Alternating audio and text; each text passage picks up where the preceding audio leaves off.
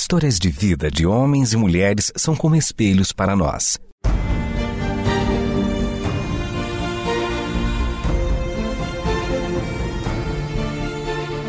Convidamos você para entrar nas páginas do livro que conta a história do Deus que entrou em nossas histórias. Ouça sobre pessoas que viveram os mesmos conflitos que você e eu enfrentamos e que em Deus encontraram sentido da vida. A partir de agora, você está diante do Espelho na Janela. A narrativa a seguir é baseada em personagens e histórias bíblicas, mas com complementos ficcionais. Certamente você ouviu a minha história, sabe quem eu sou e conhece a minha obra, embora o que eu vivi seja mais do que uma simples memória. Eu sou a palavra que tudo suporta, a palavra que sempre se faz ouvir, seja na voz ou no silêncio, não importa. Eu sou aquele que trouxe o universo à existência. Tudo o que há foi por mim sonhado, planejado, criado. Eu sou a palavra que tudo sustenta, que dá à vida o fôlego, que forma, transforma, alimenta. Eu sou o primeiro e o último, o soberano de toda a criação. Perante mim o universo se prostra e os seres celestiais cobrem o rosto, em sinal de reverência e adoração. Mas de tudo isso eu abri mão. Decidi me lançar à sua sorte, experimentar a dor e a solidão, conhecer a vida que termina em morte. Quem eu sou está impresso na sua memória. Eu sou o Senhor sobre tudo o que há, mas sou também Jesus de Nazaré. Eu sou Cristo Jesus aquele que habita em inacessível luz. Eu escolhi ser pregado em uma desprezível cruz. Eu sou o Senhor, o poderoso Redentor, que levei sobre mim toda a sua dor. Meu nome é Jesus e esta é a minha história.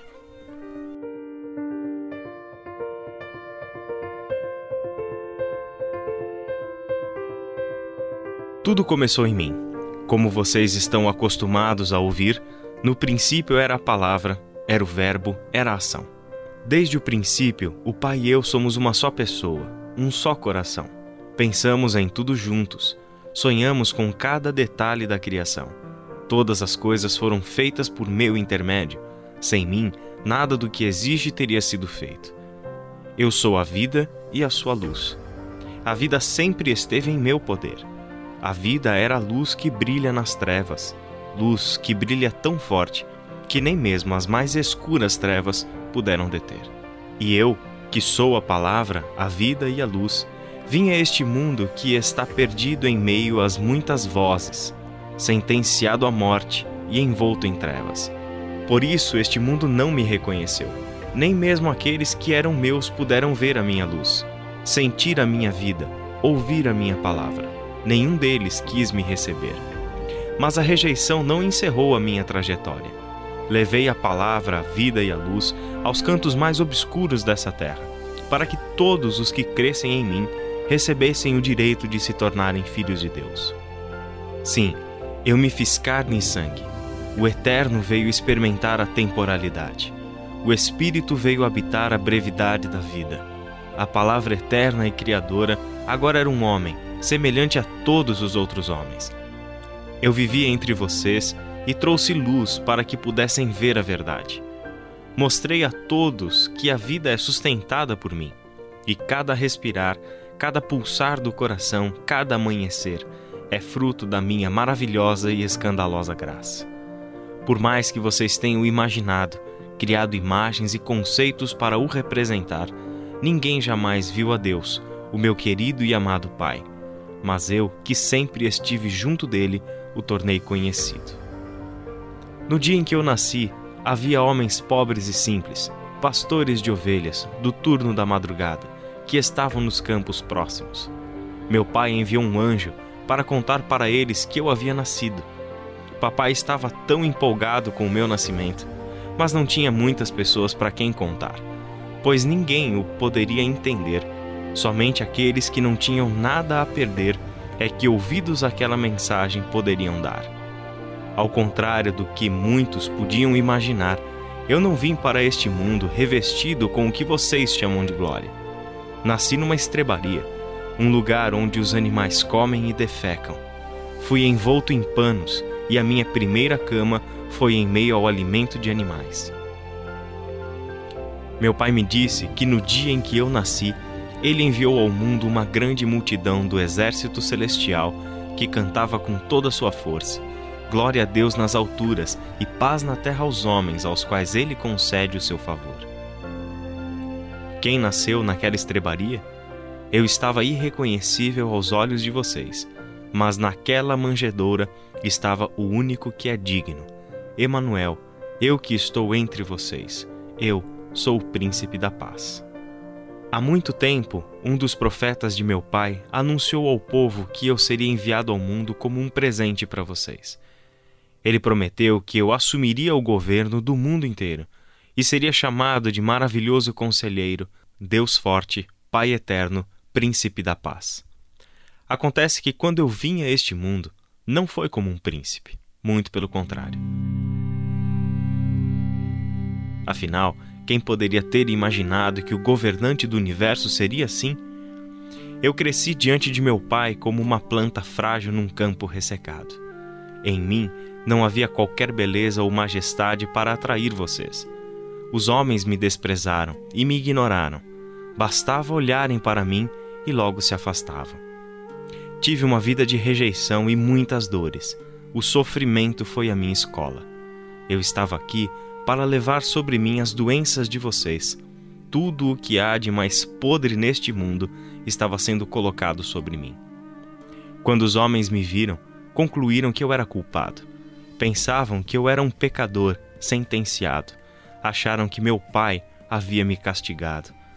Mas foram os pecados de todos vocês que estavam caindo sobre mim, um a um. Foram os pecados de toda a humanidade que me feriram dilaceraram, esmagaram. Só que o castigo pelo pecado de todos foi o que trouxe a cura para vocês. Eu levei sobre mim as suas doenças para que vocês fossem curados.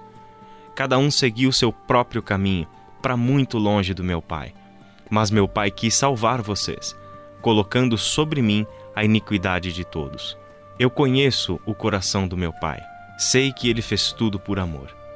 Por isso eu não fugi da minha responsabilidade e me submeti a tudo. Eu fui torturado e afligido, mesmo assim eu não protestei, não disse uma única palavra. Como um cordeiro indefeso eu fui levado ao matadouro, como uma ovelha diante dos meus tosquiadores. Eu não abri a boca, suportei tudo em silêncio. Eu fui julgado injustamente pelos homens e fui condenado à morte. Nunca houve mentira em minha boca. Nunca houve violência em minhas ações. Nunca pensei em meu próprio bem-estar. Mesmo assim, a minha vida foi ceifada. O fato é que eu dei a minha vida, porque essa era a vontade de meu pai. Eu decidi obedecê-lo e me submeter ao seu desígnio, porque eu conheço o seu coração. Coração que é feito de justiça, mas também de amor e perdão. Meu pai fez da minha vida uma oferta pela culpa de todos, para que todos fossem absolvidos e recebessem uma chance para recomeçar. Ninguém podia imaginar o que realmente estava acontecendo quando a minha vida estava sendo entregue àquela rude cruz. Ninguém podia pensar que a vida de vocês brotaria da minha morte. Você pode me perguntar se eu me arrependo ou se valeu a pena. Minha resposta é imediata: valeu cada gota de sangue que eu derramei naquela cruz. Vocês nasceram da mais profunda angústia da minha alma, e eu não me arrependo do que fiz, pois hoje eu olho para cada um de vocês e vejo faces úmidas com lágrimas que misturam tristeza, alegria e gratidão. Então eu elevo os olhos para o Pai e digo: Papai, valeu a pena. Eles creram em mim e eu os justifiquei. Foi por isso que o Pai me deu a mais alta posição que existe me deu o trono do universo para que eu governe eternamente. Agora sim, eu me pareço um príncipe de um reino de eterna paz. Espelho na janela. Você nunca mais estará só. Basta prestar atenção e perceber que Deus está na sua história. Como eu disse para vocês, ninguém podia imaginar o que realmente aconteceu quando eu fui assassinado naquela cruz. A minha cruz narrava duas histórias A primeira era o que os olhos dos que estavam ali podiam ver: um espetáculo cruel, brutal e imundo, uma demonstração de até onde pode ir os efeitos do pecado no coração dos homens. Eu fui agredido, espancado e humilhado. Cuspiram em meu rosto e me disseram palavras ofensivas. Me ridicularizaram, colocando em minha cabeça uma coroa feita de espinhos. Eu nunca vou me esquecer do que eu senti quando aqueles espinhos rasgaram a minha carne. Muito sangue escorreu pelos meus olhos, mas, com as mãos pregadas na cruz, eu não tinha como limpar. E eu não digo isso para te impressionar, mas também não posso esconder o que eu senti no corpo e no coração naquele dia. Mas essa é só uma parte do que aconteceu. A parte que todos podiam ver com seus próprios olhos. Gritos de dor que podiam ser ouvidos. Cheiro de morte que matava o suave aroma de qualquer flor. A outra parte da história, os olhos não podiam enxergar. Naquela cruz eu estava levando sobre mim o peso que ninguém podia carregar. Eu estava cancelando a escrita de dívida que consistia em ordenanças, dívida que vocês jamais poderiam pagar. Essa dívida é o pecado onde todos foram gerados, mas eu paguei a dívida de vocês todos, levando sobre mim toda a culpa. Um feito como esse vai muito além desse mundo que vocês conhecem. Toca ao mundo invisível, onde anjos e demônios lutam pelos seus senhores. As proporções do que eu fiz eu não posso explicar, pois não caberia na mente de vocês. Mas digamos que o universo inteiro sentiu aquele evento. Foi por isso que na minha morte as trevas tomaram conta do dia. A natureza se manifestou em protesto à morte do Filho de Deus. Se a desobediência de Adão distribuiu o pecado para todos os seres humanos, a minha obediência recolheu os pecados de todos os seres humanos. O pecado de Adão se alastrou pela humanidade, fazendo com que todos fossem sentenciados à morte. Mas em minha morte de cruz, eu atraí para mim o pecado de todos os seres humanos. Vocês não fazem ideia do que foi sentir sobre mim o pecado de todos. Naquele momento eu me tornei o maior pecador de toda a humanidade, sendo que eu mesmo nunca tinha cometido pecado algum. O pior de tudo foi estar pregado naquela cruz e pela primeira vez me sentir separado do meu Pai. Eu ainda lembro das minhas palavras que eu mal conseguia pronunciar. Papai, onde você está? Pai, paizinho, por que você me abandonou? Meu pai não podia estar comigo naquela hora, pois o pecado de todos vocês me separaram dele. E tudo aconteceu naquela cruz, onde meu pai e eu mostramos ao mundo o que realmente é amor. Nunca se esqueçam de que naquela rude cruz eu paguei o preço pela vida de vocês que aquela rude cruz era a minha mensagem de amor para todos. Como você pode perceber, já que eu estou falando com você agora, a morte não me deteve. A cruz foi necessária para que eu tomasse sobre mim o pecado de todos e morresse com ele. Assim, eu levei comigo o pecado e o seu salário, que é a morte. Para que vocês entendam bem, na cruz eu matei a morte. Quando eu ressuscitei, Encarei a morte e lhe perguntei: Onde está a morte, o seu poder destrutivo? Onde está a morte, a sua vitória? Eu venci a morte, derrotei o pecado, destruí a culpa. Por isso, eu sou o princípio, mas também o fim. Desde o início até o tempo que passará, tudo começou em mim, e tudo em mim se consumará. E hoje eu estou aqui entre vocês, não mais com um corpo corruptível, mas ressurreto e cheio de vida, falando e sendo ouvido em diferentes vozes, contando a minha história.